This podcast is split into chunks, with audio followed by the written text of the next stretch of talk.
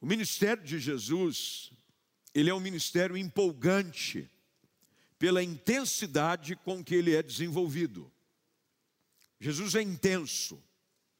Intenso porque sabia que pouco tempo ele teria para cumprir aquilo que o Pai o havia mandado, enviado para cumprir. Quando você ouve falar dos grandes feitos de Jesus, parece que a vida dele foi vivida intensamente nesse ministério por muitos anos, e não foi. Três anos e meio, mais ou menos. Mas durante os três anos e meio de ministério público de Jesus, assim ele é conhecido, Jesus não perde tempo. Onde quer que ele fosse, por onde quer que ele passasse, coisas aconteciam. Nada era desperdiçado, um dia sequer, um segundo sequer. E aqui tem uma lição básica para nós. Nós devemos viver a nossa vida de forma intensa. Às vezes nós vivemos como se tivéssemos todo o tempo do mundo pela frente. Já notaram isso ou não? Vivemos debaixo de uma procrastinação, adiamos coisas que devem ser feitas hoje. Jesus mesmo diz que basta o dia o seu próprio mal. Devemos viver intensamente, da melhor maneira que podemos, o nosso hoje, porque o que nós temos é apenas o nosso hoje. O ontem é uma lembrança e o amanhã uma incerteza. Nós não sabemos. É por isso que quando nós nos propomos a fazer alguma coisa, seja como igreja, seja como indivíduo, seja como pai, seja como marido, você esposa ou como mãe, deve fazê-lo com intensidade. Não deixe para dizer que ama alguém amanhã, diga hoje. Não estenda a mão e demonstre carinho para alguém que você precisa fazê-lo amanhã. Faça hoje. E Jesus nos dá esse modelo de vida intensa para Deus. Ele vive com intensidade. Ele sabia de que a morte de cruz o esperava. Ele tenta, de alguma maneira, preparar os discípulos para aquilo que viria, mas os discípulos, tão empolgados com o poder do ministério público de Jesus, não achavam que esse dia chegaria. Mas Jesus sabia de que em pouco tempo ele teria que ser levado a morte de cruz, porque ele é o Cordeiro de Deus que tira o pecado do mundo. Portanto, Jesus gasta boa parte do seu ministério, se não quase a sua totalidade, nessa região, que é a região da Galileia. E em alguns momentos, Jesus vai a outras regiões, não tão comuns de serem frequentadas pelos judeus principalmente essa rota conhecida como Decápolis. Decápolis vem exatamente da tradução que nós vimos aqui na NVT, que são dez cidades. Era considerado um eixo de comércio e também da influência greco-romana. Cidades fortes, cidades aonde o Império Romano havia estabelecido forças para influenciar a região. É o mesmo lugar aonde dois capítulos anteriores, no capítulo 5, Jesus vai para o outro lado da margem para libertar um homem gadareno da região de Gadara, que estava sob a influência de uma legião de demônios. E Jesus volta para essa mesma região um tempo depois. E aqui o texto nos diz que Jesus sai de Tiro e sobe para Sidom antes de voltar ao mar da Galileia. Talvez você olhe para esse versículo e diga assim: bem, o que, que isso tem a ver? O que é que eu posso extrair desse versículo, trazendo detalhes geográficos sobre um roteiro que Jesus faz? Tiro, Sidom, Mar da Galileia, é aqui que a gente precisa conhecer um pouco de geografia bíblica. Dentro de um roteiro que alguém devia definir como sendo o ideal, esse não seria um roteiro comum de ser seguido. É como se alguém fizesse um roteiro em arco. Você primeiro vai para cá, para depois voltar para lá. Quando você faz, por exemplo, uma rota daqui ao Rio de Janeiro, uma rota comum pela avenida, pela rodovia Presidente Dutra. Estou dizendo aqui, e quem está em casa nos assistindo de algum lugar que não conheça a geografia da nossa região, depois você tem o Google Maps para te ajudar. Mas se você conhece a região, você sabe que para sair de Campinas ao Rio de Janeiro, qual é a rota normal? Você vai pegar Dom Pedro, rodovia Dom Pedro, você vai chegar até a rodovia Dutra, e a Dutra vai terminar aonde? Rio de Janeiro. Rota normal. Era como se Jesus quisesse sair de Campinas e ir ao Rio de Janeiro. E ao invés de pegar a rodovia Dom Pedro, pegar a rodovia Dutra, Jesus pega Castelo Branco, vai até o Paraná, sobe para Brasília e depois desce. Não era comum. Mas aqui há um princípio interessantíssimo. Primeiro, é uma interpretação minha. Os caminhos de Deus são inescrutáveis. A palavra de Deus diz isso: quem conheceu a mente de nosso Senhor. Os seus caminhos são assim. Deus faz caminhos que às vezes nós não entendemos. Isso acontece também, para um exemplo um pouco maior, para te dar solidez nessa interpretação, em João capítulo 4. Quando Jesus passa pela Samaria para chegar a Jerusalém. Era uma rota evitada pelos judeus. Mas o capítulo 4, versículo 1 diz que era necessário passar pela Samaria. Não era comum. Os judeus evitavam a rota da Samaria porque eles não se davam bem com os samaritanos. Mas Deus tem os seus caminhos. Que bom é saber de que Deus faz caminhos da forma como Ele quer. Deus não precisa seguir rota estabelecida pelos homens. Deus não segue mapa. Tem gente que acha que Deus tem o Waze. E que Deus, para ir de um ponto ao outro, tem que seguir uma rota ou algumas rotas alternativas. Não, Deus tem os seus caminhos, as suas formas de agir. Às vezes nós gostaríamos que Deus fizesse de uma forma, Ele faz um caminho diferente. Ele trabalha na nossa vida de uma forma, às vezes, e na maioria das vezes, inconcebível para nós como Deus trabalha na nossa casa, no nosso relacionamento, com a nossa família, com os nossos filhos, na cura de alguém. Eu não sei se você já atentou para esses detalhes nos evangelhos. As curas e os milagres de Jesus não têm nada em comum, a não ser aquele que realiza os milagres. Jesus curou vários cegos, mas nenhum da mesma forma que o outro. Jesus curou vários coxos, mas nenhum da mesma forma que o outro.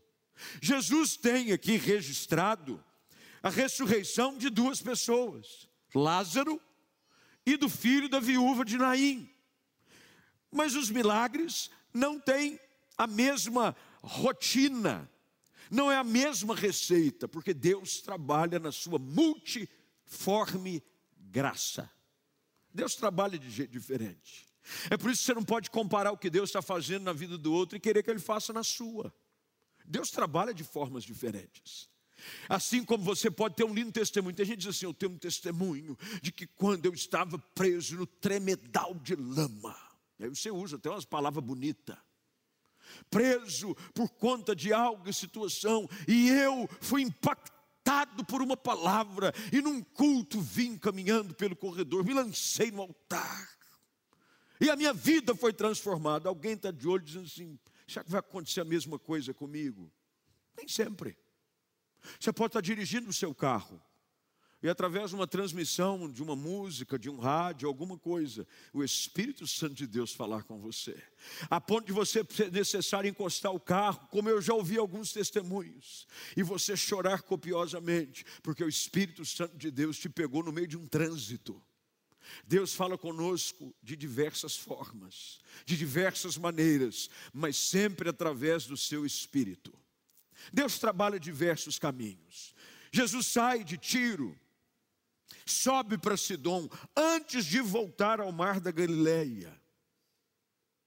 E agora, quando ele passa por aquela região, como já era comum, algumas pessoas, algumas pessoas lhe trouxeram um homem surdo e com dificuldade de fala.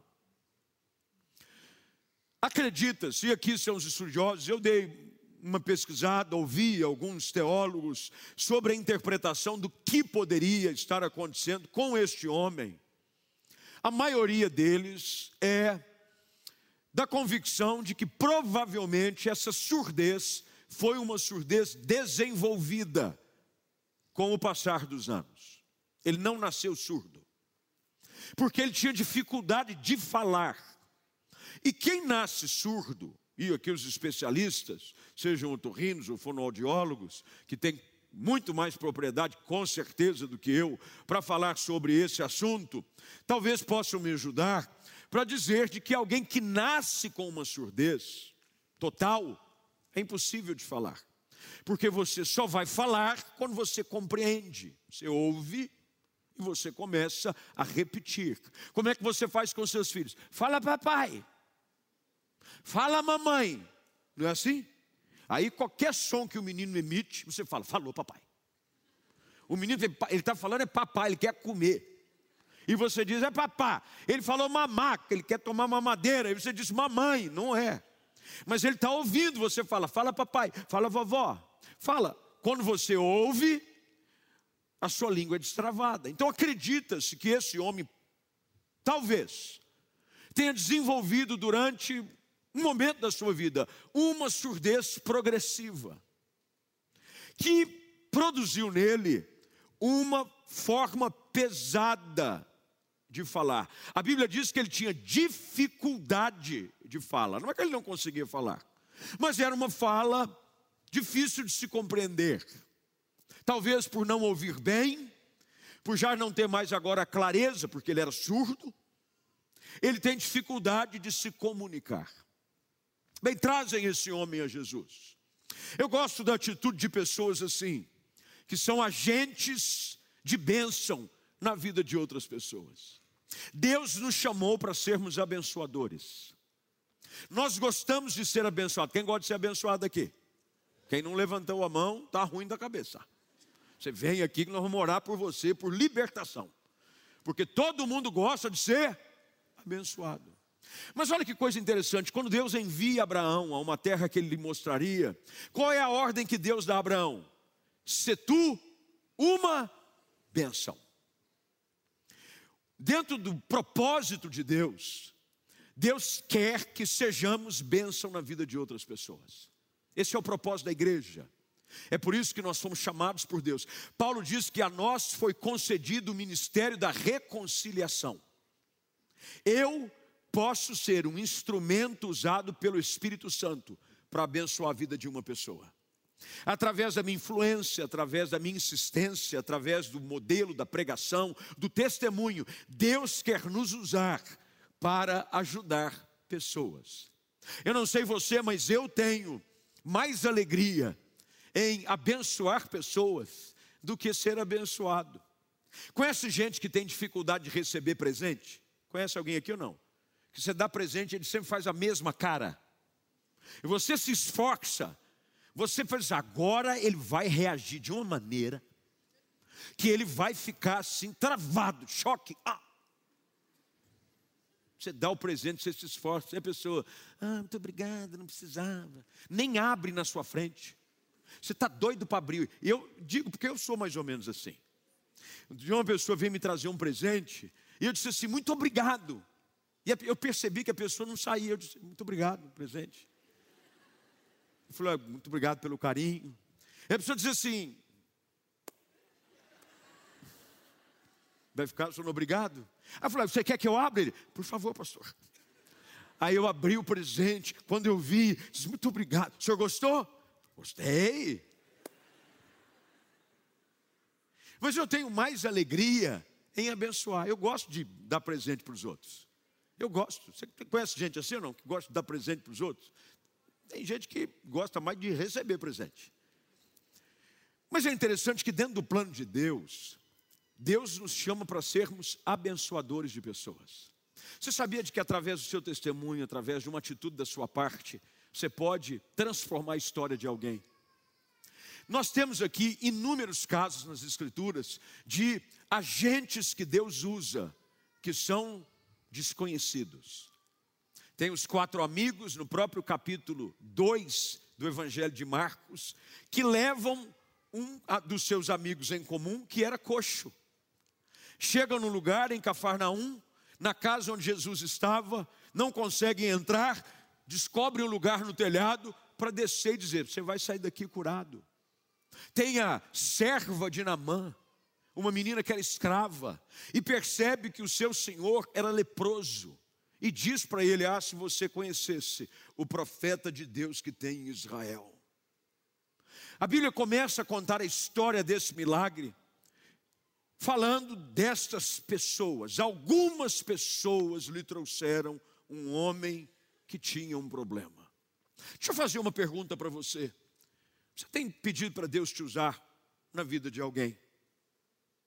Ou será que você só tem pedido para ser abençoado?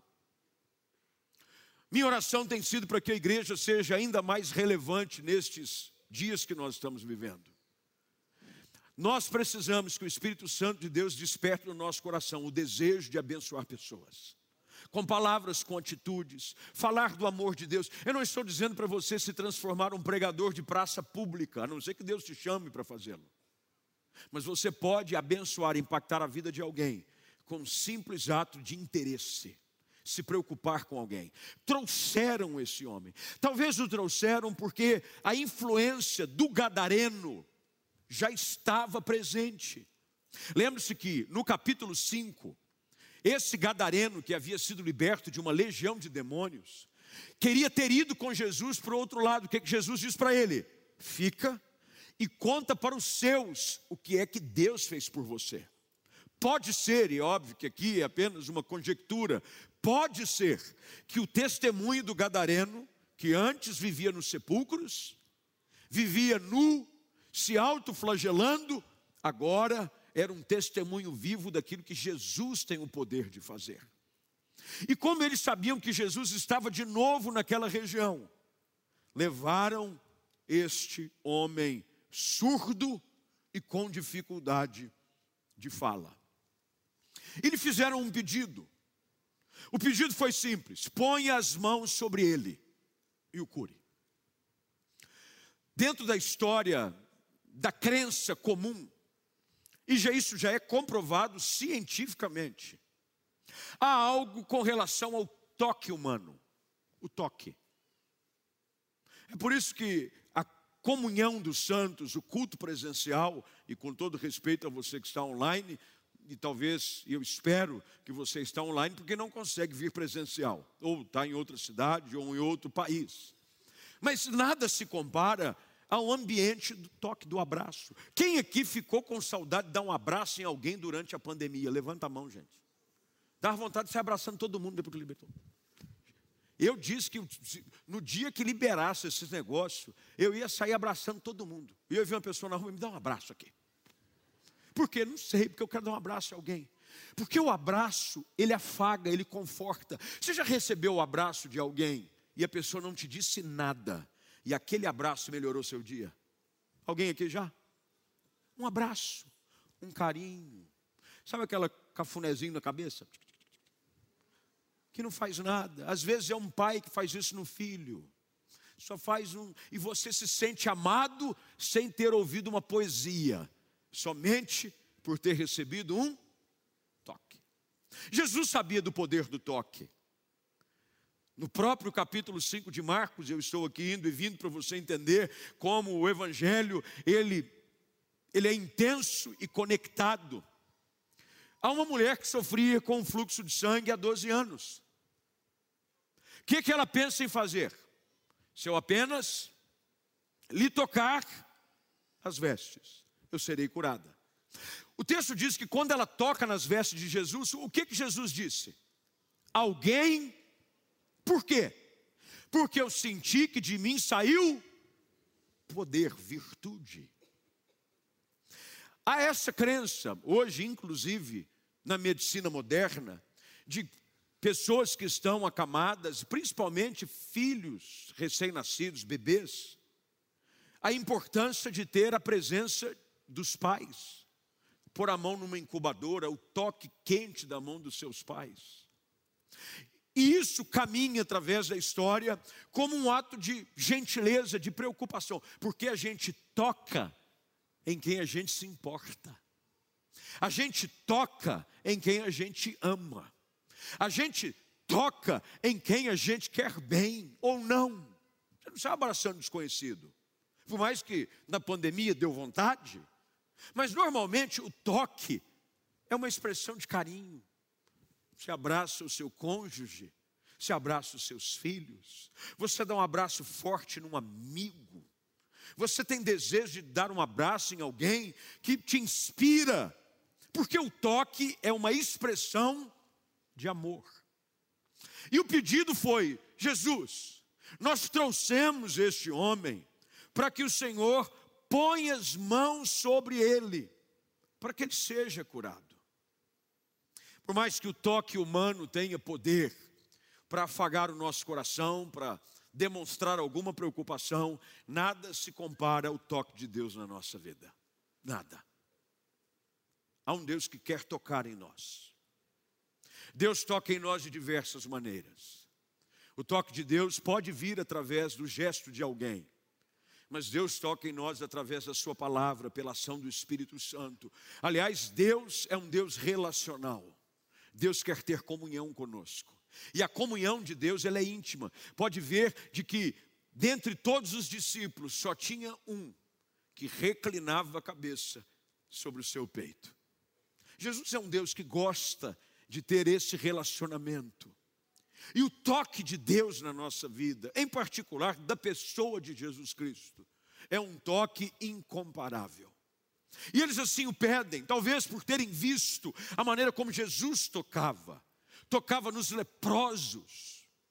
O toque de Jesus é um toque que ele não mede e nem faz diferença entre pessoas. Aqueles em que a sociedade diz que são intocáveis, Jesus quer tocar. Os leprosos, intocáveis. Não põe aí a mão, não põe a mão porque é imundo, não se aproxime.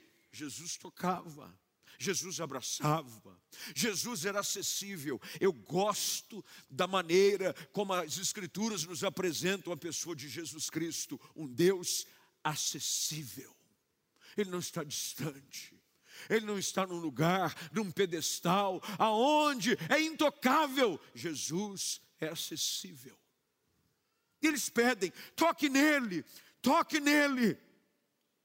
Mas ele estava no meio de uma multidão. Eu gosto como a Bíblia traz o detalhe do cenário desse milagre.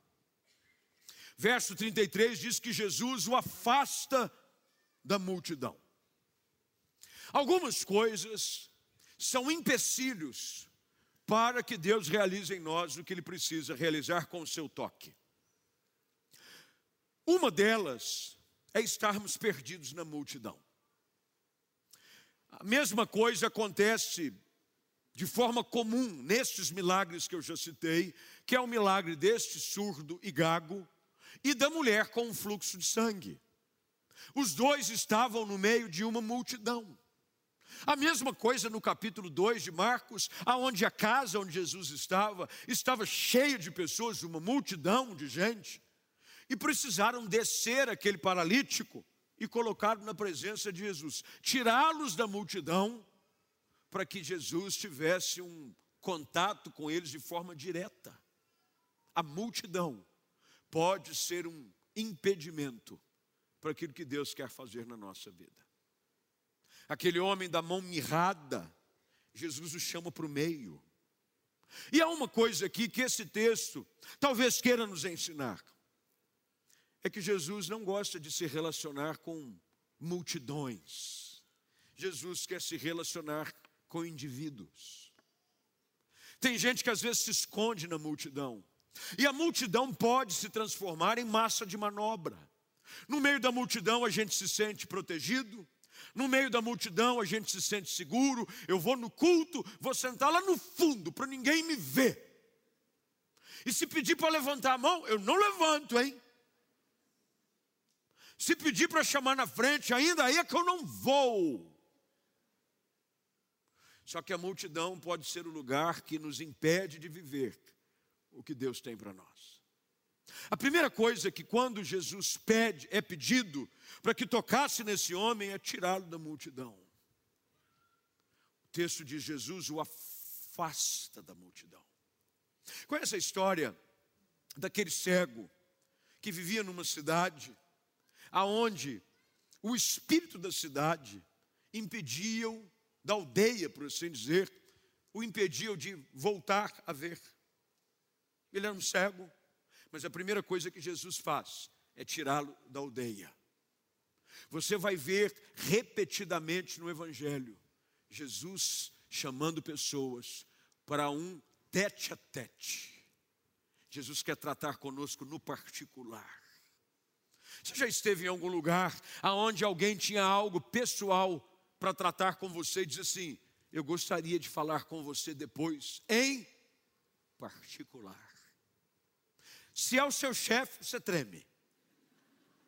Se você está no trabalho, diz assim: Eu precisava falar com você depois, em particular. Tem gente que perde o sono, morre de ansiedade, é ou não é? E entra em desespero. Mas o particular de Deus sempre tem algo de bom à nossa espera. Às vezes nós ficamos com medo de ter relacionamento íntimo com Deus, pessoal com Jesus. Não, eu quero ficar na multidão, eu não quero me envolver. Eu vou para a igreja, mas eu não quero ser identificado. Eu vou para a igreja, mas eu não quero compromisso. Eu vou para a igreja, mas eu não quero que me chamem de crente. Não é isso que Deus espera. Deus quer que você saia da multidão, porque aquilo que Ele quer tratar com você é numa conversa particular. Jesus o afasta da multidão, o afasta, afastamento. E a Bíblia diz que ele fica a sós com ele. Tem algumas coisas que as multidões nos deixam tímidos de dizer. No meio da multidão, nós temos preocupação com o que os outros vão pensar. No meio da multidão, nós temos medo do pré-julgamento. E somente numa conversa sós com Jesus é que nós vamos encontrar o nosso milagre. Voltando ao texto de Marcos capítulo 5, aonde aquela mulher com um fluxo de sangue toca na orla da veste de Jesus, o milagre não termina ali. Se você acompanhar a narrativa do milagre, o texto diz que aquela mulher conta para Jesus toda a verdade. Provavelmente Jesus a chama numa conversa pessoal e diz: Minha filha, o que está acontecendo? Jesus quer nos chamar para esse tempo a sós. E você sabia de que é na particularidade com Deus que os nossos maiores milagres acontecem. É por isso que a ordem de Jesus é que se alguém precisa orar e pedir algo, qual a orientação que ele dá? Entra no teu quarto, fecha a tua porta, e o teu pai que te ouve em conversa particular com Deus, ele vai te recompensar. O profeta, quando dá uma orientação àquela viúva que só tinha um punhado de azeite, e diz para os seus filhos buscarem vasilhas emprestadas, quantas eles conseguissem, e levar para dentro de casa. A ordem que ele dá à mulher é: você e os teus filhos tranquem a porta, porque lá dentro, no seu particular com Deus, Deus vai fazer algo. Foi assim com Jairo, quando a sua filha já está morta, Muitos riam dele. Jesus faz o quê? Põe todo mundo para fora. E entra no quarto onde a menina estava, apenas com os pais daquela moça e com os três discípulos que o acompanhavam. Jesus gosta desse momento a sós conosco. Jesus o tira da multidão o leva para um particular, porque no particular nós podemos dizer coisas para ele que nós não teríamos coragem de dizer em lugar nenhum. A sós. Talvez aquele moço envergonhado pela dificuldade do falar, sem compreender direito o que as pessoas diziam. Jesus, então, porque esse texto, veja, Jesus está a sós com ele, a sós. Eu não sei como o evangelista Marcos busca esses detalhes. Nós sabemos que toda palavra ela é inspirada por Deus. Todos os detalhes das Escrituras são revelações do Espírito Santo. Mas o texto diz que ele estava só, Jesus.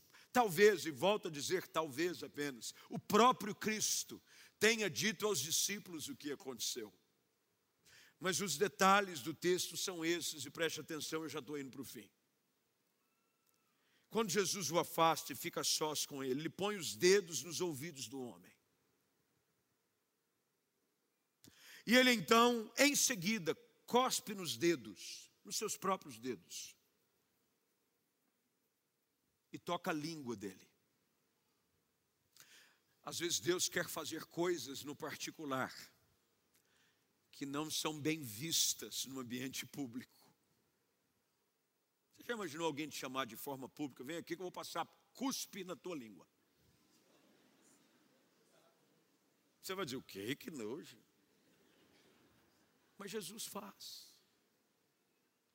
Jesus põe a mão aonde estava o problema. Por que, que você acha que quando o médico quer te examinar, ele faz o quê?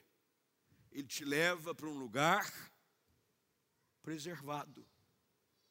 Você não chega no pronto-socorro, por mais que infelizmente o sistema público nem sempre é como nós gostaríamos, porque às vezes nós vemos pessoas sendo atendidas nos corredores pelo caos que em alguns lugares se encontram nos hospitais. Mas normalmente, para uma pessoa ser examinada, mostrar onde está o seu problema, o médico faz o quê? Vai ali para trás daquele biombo. Você tira a camisa, ou você tira a sua roupa, e você deita aqui na maca. E aí você vai dizer para você não faz isso no meio do corredor, faz. Você não chega no socorro e vai tirando a camisa. O problema é aqui, ó, gente. Você faz isso? Ninguém faz. Você chega, às vezes, todo envergonhado. E alguns até na frente do médico. Dá para você tirar a camisa? Tem que tirar. Não dá só para levantar aqui para o senhor ver? Jesus leva ele a sós. E no particular, aquele homem tem capacidade de revelar a Jesus as suas fragilidades. Jesus põe a mão no seu ouvido. Jesus pega, porque ali nada mais é do que uma simbologia que Jesus está passando para aquele moço ele não podia ouvi-lo. Mas Jesus estava dizendo para ele: está vendo aqui? Eu vou pôr as minhas mãos no seu ouvido. E o moço talvez.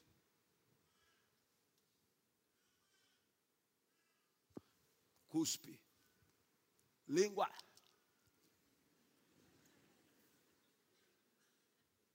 E aquele moço. Só ele, Deus. Só ele e o Salvador experimenta aquilo que a Bíblia diz, que Jesus olha para o céu, olha como Jesus é teatral naquilo que ele faz. Mão no ouvido, saliva na língua e dizendo para o moço: é de lá que vem o socorro. Jesus olha para o céu e diz: Refata, abra-te.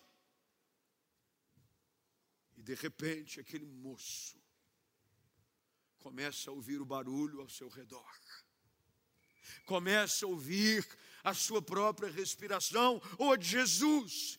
E o texto diz que no mesmo instante o homem passou a ouvir perfeitamente. No mesmo instante.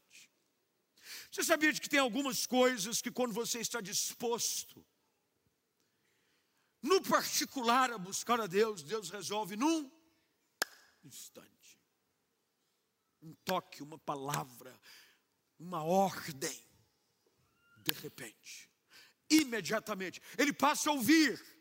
E a Bíblia diz que ele começa a falar com clareza. A primeira coisa que ele ouve é a voz do Deus que tudo pode. Para que nós possamos viver e falar com clareza, Deus precisa primeiro abrir os nossos ouvidos. Quando você vai às cartas, às igrejas da Ásia, todas as vezes que Deus fala ao anjo da igreja, termina a carta dizendo: Quem tem ouvidos para ouvir, ouça o que o Espírito diz às igrejas. Aquilo que eu ouço é aquilo que eu falo. Ele ouve a voz do Criador. E eu fico imaginando a conversa que ele teve no particular. Jesus fala com ele, Jesus troca uma ideia com ele, e ele diz: Olha, não contem para ninguém o que aconteceu com esse homem. Mas quanto mais Jesus proibia, mais o povo divulgava. E a notícia que corria era essa: tudo que ele faz é maravilhoso. Jesus continua fazendo tudo maravilhosamente bem. E sabia que Ele quer fazer algo de maravilhoso na sua vida hoje também. Sabia que Jesus quer te tirar do meio da multidão e te levar a sós com Ele, dizendo: Eu sei o que você precisa. Eu sei da área que você precisa de um toque áreas da sua vida que estão travadas, que estão presas, quais são os empecilhos. Porque na revista e atualizada, a expressão usada para dificuldade na fala é que havia um empecilho, coisas que servem de empecilho para você viver e fluir intensamente com aquilo que Deus tem para a sua vida. Deus quer te tirar da multidão. E Deus quer se relacionar com você de forma particular e dizer: há algo que eu quero fazer de maravilhoso na sua vida. Maravilhoso.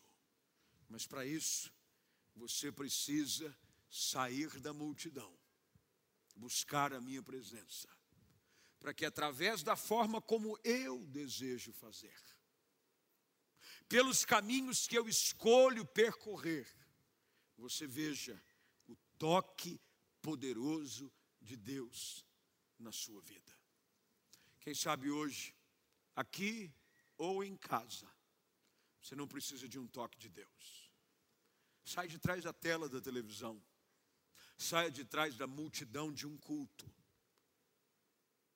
e ouça o convite do Deus de toda graça que te tira da multidão, não para te expor, não para te fazer passar vergonha, mas usar a sua história como um exemplo daquilo que ele tem poder de fazer na vida de toda e qualquer pessoa que nele crê. Todos o que Jesus tira da multidão voltam e se transformam em exemplos do poder de Deus na vida de outras pessoas.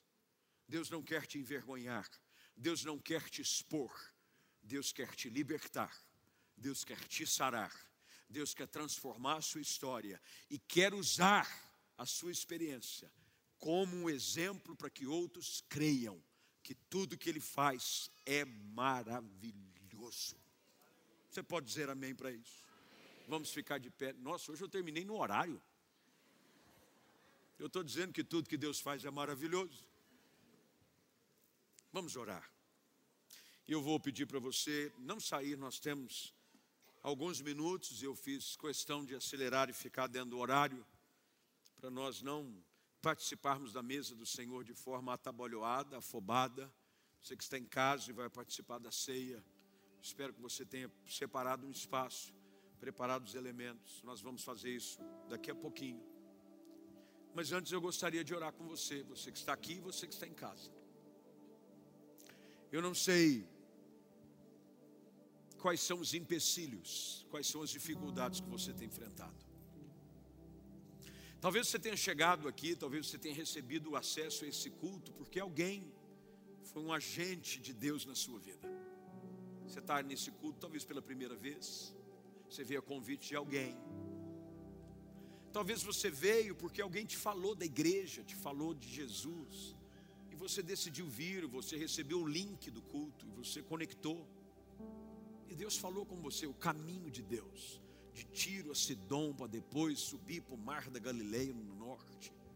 Deus encontrou você no meio desse caminho que às vezes nós não entendemos. E no meio dessa jornada, Deus quer ter uma conversa com você. A conversa de Deus nunca é acusatória. O diabo veio para condenar, Jesus veio para perdoar. A conversa sós com Deus sempre nos faz sair mais leves. É por isso que ele diz: toma do meu fardo, porque ele é leve. Você fica tomando esse jugo aí, do mundo, o mundo nos acusa, as multidões, as pessoas apontam o dedo para nós. Jesus não. Jesus quer te tirar da multidão para que você, na conversa com Ele, possa receber aquilo que só Ele tem para te oferecer: cura, transformação, perdão e nova vida. Portanto, se você ouviu essa palavra, quem sabe hoje não é uma oportunidade de você sair da multidão e ter um tempo a sós com Deus, você e Deus. Pastor, mas como é que eu vou sair da multidão? Você atenda o convite de Cristo. Quem tira o homem da multidão é o próprio Jesus. É Jesus que toma ele pela mão. Foi assim com aquele cego de Betsaida pega pela mão dele e leva para fora. Jesus pega o homem da mão mirrada e leva para o meio. Jesus pega agora esse surdo e gago e leva para fora. É Jesus quem te chama hoje. Esse desejo que você tem de buscar a presença de Deus é a bondade do Senhor que te atrai. É Jesus te chamando para ter um tempo a sós com Ele, dizendo: Senhor, muda a minha história. Põe a mão nas áreas de impedimento da minha vida a surdez pode ser simbolizada aqui como um pecado, como um hábito que te impede de fluir naturalmente. É um passado que te acusa. Eu não sei o que é. Mas no seu particular com Jesus, ele não somente pode ouvir, mas ele tem o poder de tratar isso na sua vida. Nós, alguns domingos atrás, reabrimos o altar do Senhor. Não que ele estivesse fechado, mas simbolicamente ele estava, mas ele não está mais. Portanto, eu quero fazer um convite a você que está aqui presente, na galeria ou aqui embaixo em algum lugar. Se o Espírito Santo falou com você, e você precisa de um toque poderoso de Jesus na sua vida. Em alguma área, você precisa de perdão para os seus pecados. Você precisa de cura dos seus medos, dos seus traumas. Eu não sei o que é. Deus te chama para sair da multidão e ter um tempo a sós com Ele. E o altar representa esse tempo de particular com Deus. Portanto, se você tem esse desejo hoje à noite. Mas sem demorar. Eu queria que você pedisse, pedisse licença no seu lugar. Dizendo, dá licença, que eu vou ter um particular com Deus. E você vai vir aqui agora. Bem-vinda, minha filha. Mais alguém? Sai do seu lugar. Eu vou esperar você. Primeiro, porque Deus te espera. Todo este culto, toda essa palavra, todo esse ambiente, é porque Deus quer tirar você da multidão e trazê-lo aqui à frente. Peça licença no seu lugar. Pastor, mas eu vou lá para frente, eu vou ficar no meio de outras pessoas. Veja, é a sua atitude de dizer eu vou ter, eu vou atender o convite de Cristo. Hoje é o convite de Cristo. Deus te chama. Sai da galeria, há jovens aqui, há moços, há casais que precisam vir e dizer eu vou ter um tempo a sós com Deus e no seu tempo a sós com Deus, se prepare, Deus vai fazer coisas maravilhosas. tudo Ele faz maravilhosamente bem e não vai ser diferente hoje à noite na sua vida. Talvez você que esteja em casa está dizendo assim, pastor, mas eu estou aqui em casa, eu estou acompanhando online, como eu faço? Você pode fazer aí do lugar onde você está. Não sei se você está na sala da sua casa, não sei se você está recolhido no seu quarto. Eu não sei como alguns já fizeram, já me mandaram foto que estão numa viagem. Pastor, eu estou aqui em viagem, mas eu estou acompanhando o culto. Encontre um lugar seguro para o teu carro e tenha um tempo a sós com Deus. Você está na sala da sua casa, dobra o teu joelho e diga: Eu quero neste lugar ter um tempo na tua presença. Mas não saia mais uma vez no meio da multidão. Deus nunca trabalha de forma maravilhosa com multidões. Não vai ouvir isso dizendo nas Escrituras, em lugar nenhum. Multidões, multidões. Jesus chama parte. Jesus chama no particular. E Deus trabalha conosco.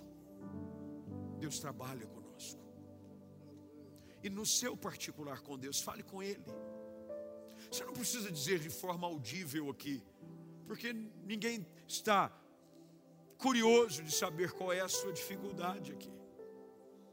Mas eu creio que você, em espírito, falasse com Deus: Senhor, essa área da minha vida precisa de um toque.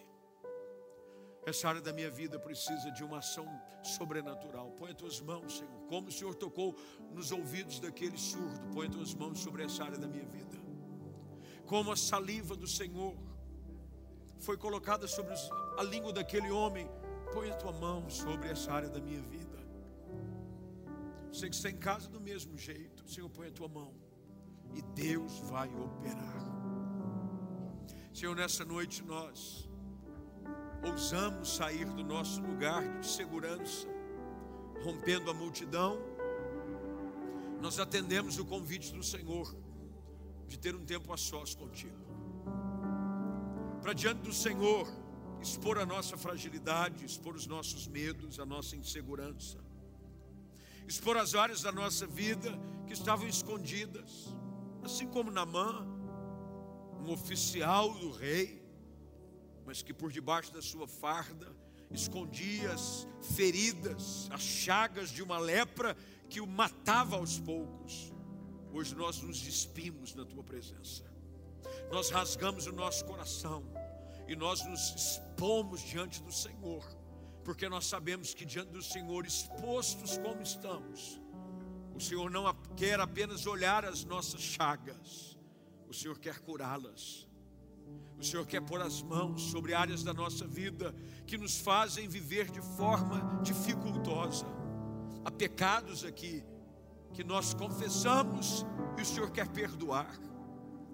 Há áreas da nossa vida de fragilidade que nós expomos e o Senhor quer tratar.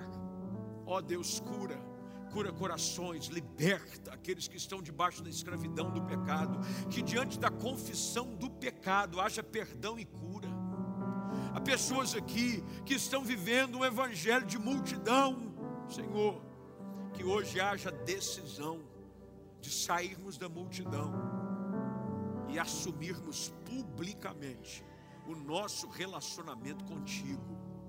Muda história, transforma realidades, faz a tua obra, Espírito Santo, e que a nossa vida seja um testemunho, como foi na vida deste homem, de que tudo que o Senhor faz é maravilhoso. Obrigado, porque o Senhor faz maravilhas no nosso meio nessa noite, aqui presente, mas também com tantos outros em casa, e por isso nós te damos graças, nós bendizemos o teu santo nome, no nome de Jesus Cristo de Nazaré. Amém. Amém e amém. Você pode dar um glória a Deus bem forte aí.